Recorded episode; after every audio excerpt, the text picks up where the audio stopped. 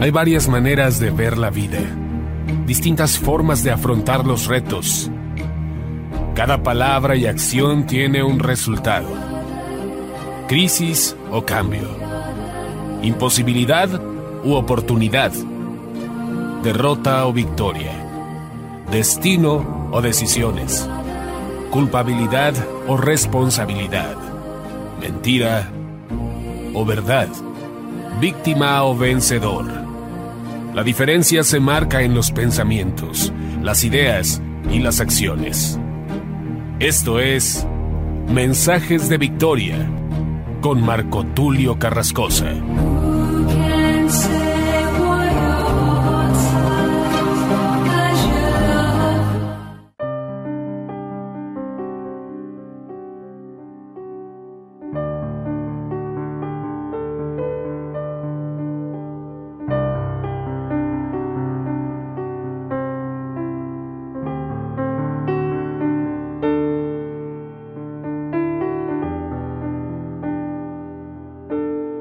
Hola, ¿qué tal amigos? Qué gusto saludarles nuevamente a través de la radio, a través de internet. Hoy estoy muy contento de poder llegar hasta ustedes para compartirles el poderoso mensaje de la palabra de Dios. Hoy estoy presentándoles el episodio número 16 de la serie Dios de Pactos. A este episodio lo he titulado Conflicto entre Abraham y Lot. Qué interesante saber que Abraham y Lot tuvieron un conflicto, es decir, Abraham y su sobrino. Y debido a ese conflicto, Abraham tiene que quedarse en Canaán y precisamente Lot se va hacia Sodoma, donde más adelante habrá una destrucción en Sodoma y Gomorra. Pero qué interesante saber que hubo un conflicto con estos dos personajes, con Abraham, que después es llamado Abraham, padre de la fe, y con Lot.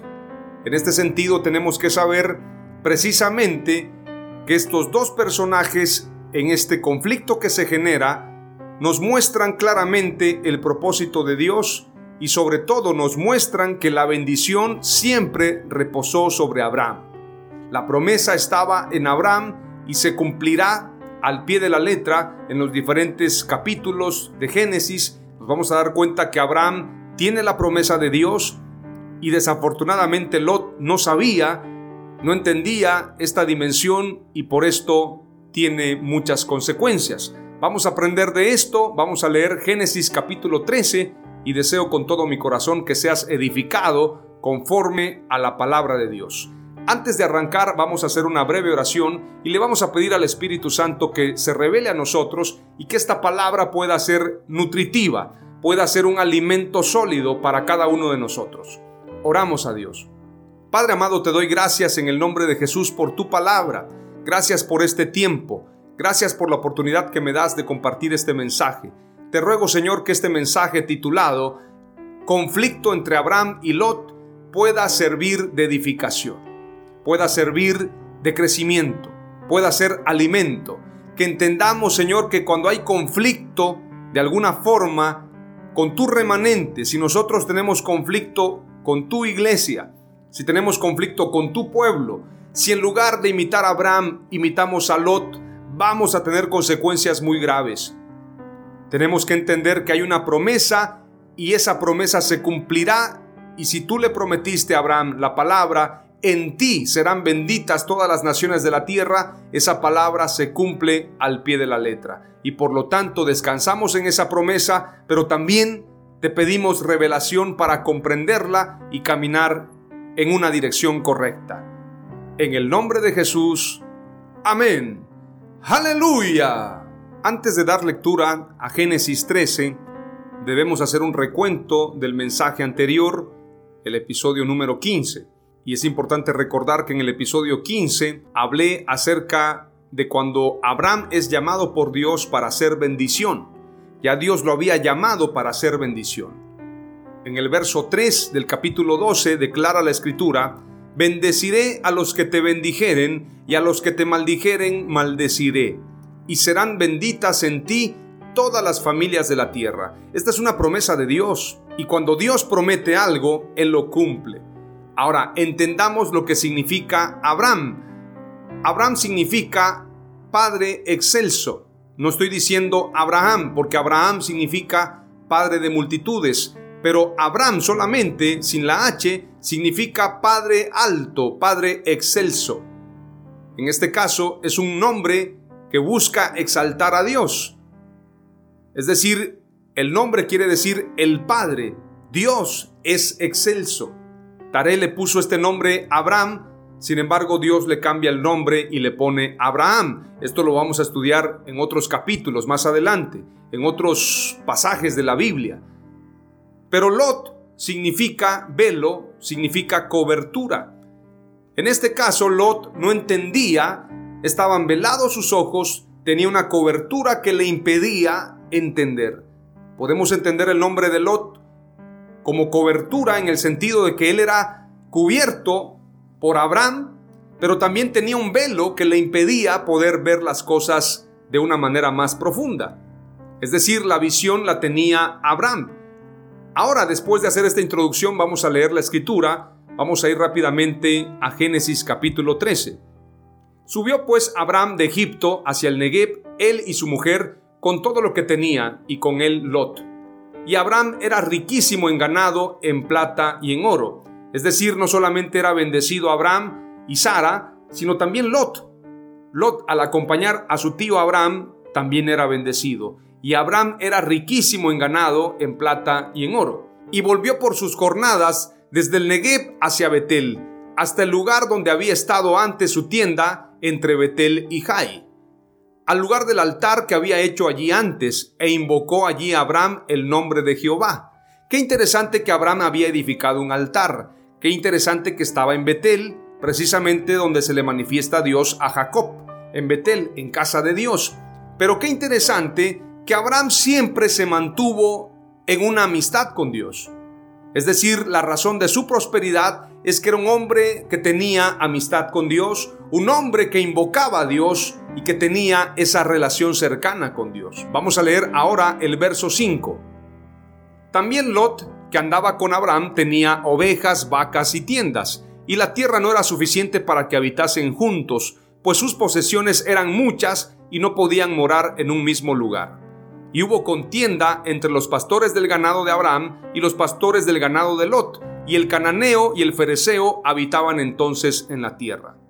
Entonces Abraham dijo a Lot, no haya ahora altercado entre nosotros dos, entre mis pastores y los tuyos, porque somos hermanos. ¿No está toda la tierra delante de ti?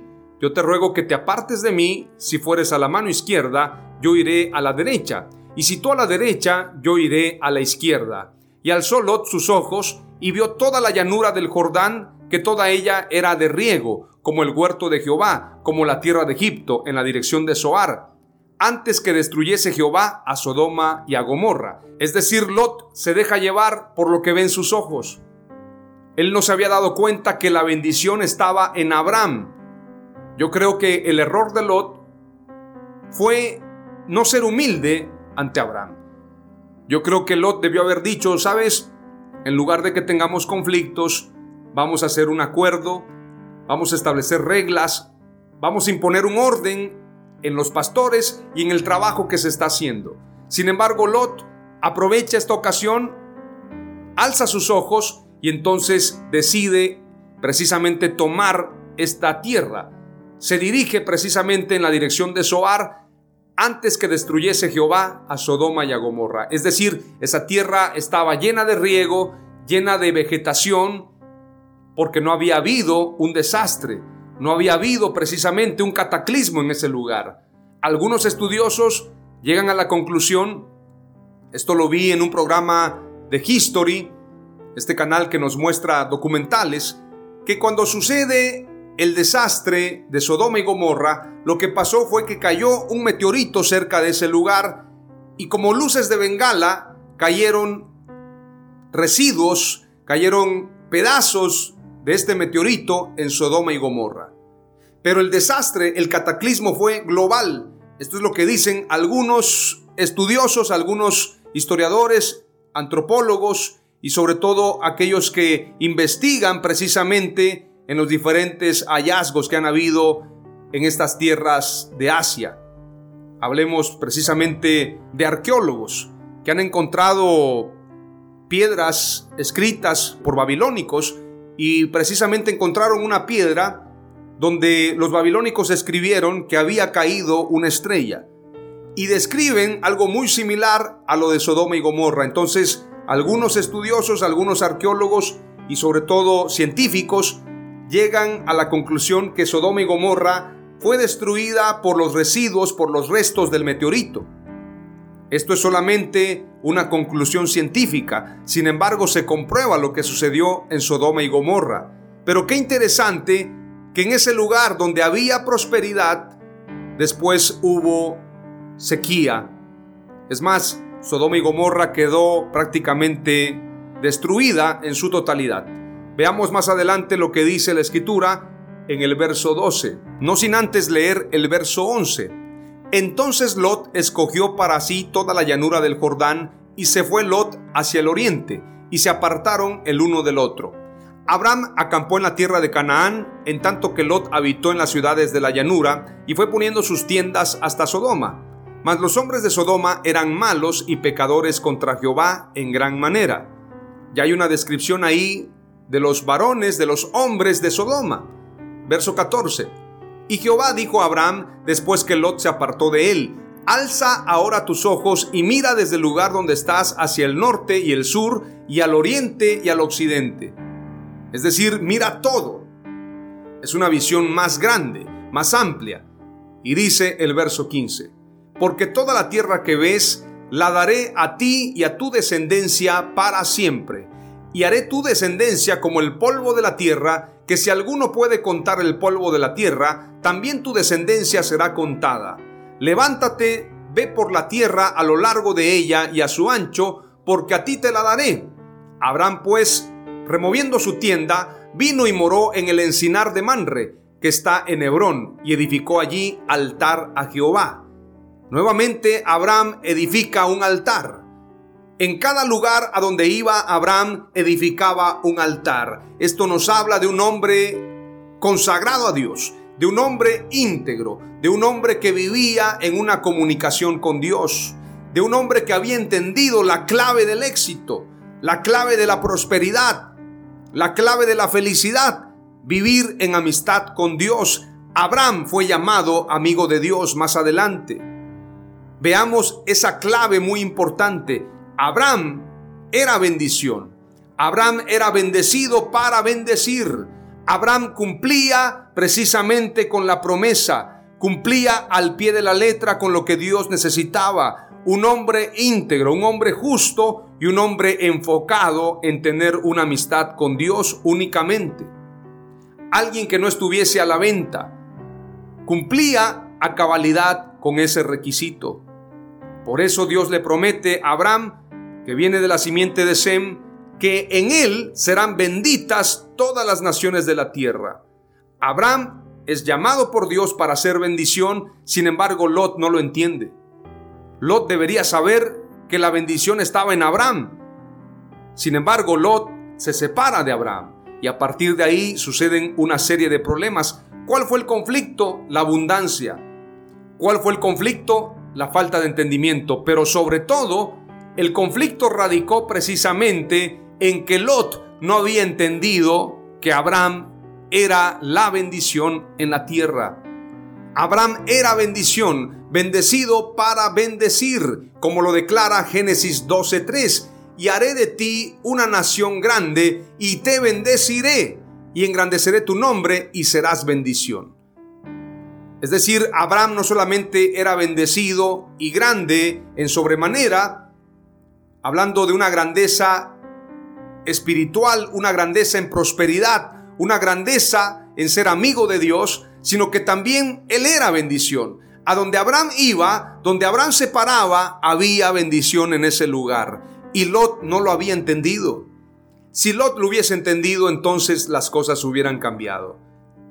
Te voy a compartir precisamente tres palabras clave que deseo que puedas guardarlas en tu corazón y sobre todo puedas aplicarlas a tu vida. Número uno, Abraham era un hombre próspero por haber invocado a Dios. ¿Por qué? Porque siempre invocó a Dios. porque siempre se consagró a Dios. En Betel invocó a Dios y por eso hubo bendición en su vida.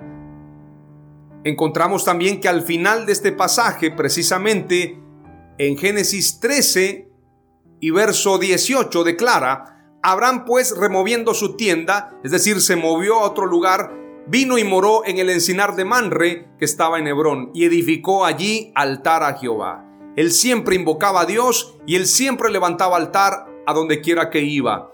Abraham era un hombre próspero por haber invocado a Dios. La clave de tu prosperidad estará en que invoques a Dios y vivas conforme a su palabra. Palabra clave número dos. Lot era bendecido por Abraham, pero no lo entendió. Lot no lo entendió, por esto se separó. Y número tres, Dios entregó a Abraham no solo Canaán, sino toda la tierra. Veamos lo que dice el pasaje precisamente en Génesis 13. Y Jehová dijo a Abraham, después que Lot se apartó de él, Alza ahora tus ojos y mira desde el lugar donde estás hacia el norte y el sur y al oriente y al occidente, porque toda la tierra que ves la daré a ti y a tu descendencia para siempre. La misma promesa que le hace Dios a Adán y a Noé es la misma promesa que le hace Abraham. En este momento, en Génesis 13, todavía es Abraham. Es Padre excelso. O Dios es excelso sin embargo, la promesa es en ti. Serán benditas todas las naciones de la tierra y haré de ti una nación grande. Se convierte de Abraham en Abraham, padre de multitudes, padre de naciones. Adán le dice, enseñoreate de la tierra, sojúzgala, domínala. A Noé se le dice lo mismo, llenad la tierra y sojuzgadla. Toda la tierra la ha puesto en tus manos, toda la tierra. Y a Abraham se le da la misma palabra exactamente, aunque Lot se separa y decide tomar los lugares más prósperos aparentemente, Dios le dice a Abraham, tranquilo, toda la tierra te la he entregado a ti. Esta es la promesa de Dios para nosotros, para la iglesia, que entendamos que toda esta creación, toda esta tierra, Dios nos la entregó a nosotros. Así que tenemos que entender nuestra asignación, nuestro llamado y nuestro propósito en la tierra. Llenar la tierra del conocimiento de Dios y establecer el reino de Dios, el reino de Jesús en esta tierra maravillosa. Hacemos un recuento de las tres palabras clave, son las siguientes. Abraham era un hombre próspero por haber invocado a Dios. Lot era bendecido por Abraham, pero no lo entendió. Y número tres, Dios entregó a Abraham no solo Canaán, sino toda la tierra. Oramos a Dios. Padre amado, te damos gracias en el nombre de Jesús. Hemos entendido, Padre amado, que tus promesas son fieles. Lo que tú declaras, así se cumple. Señor, que no seamos como Lot, que tengamos un velo, que no comprendamos la bendición. Señor amado, que podamos ser bendecidos y prosperados y que podamos sobre todo caminar en amistad contigo. Lo rogamos, Padre, y declaramos que así será. Invocamos tu nombre, clamamos a ti en el nombre de Jesús. Amén. Aleluya.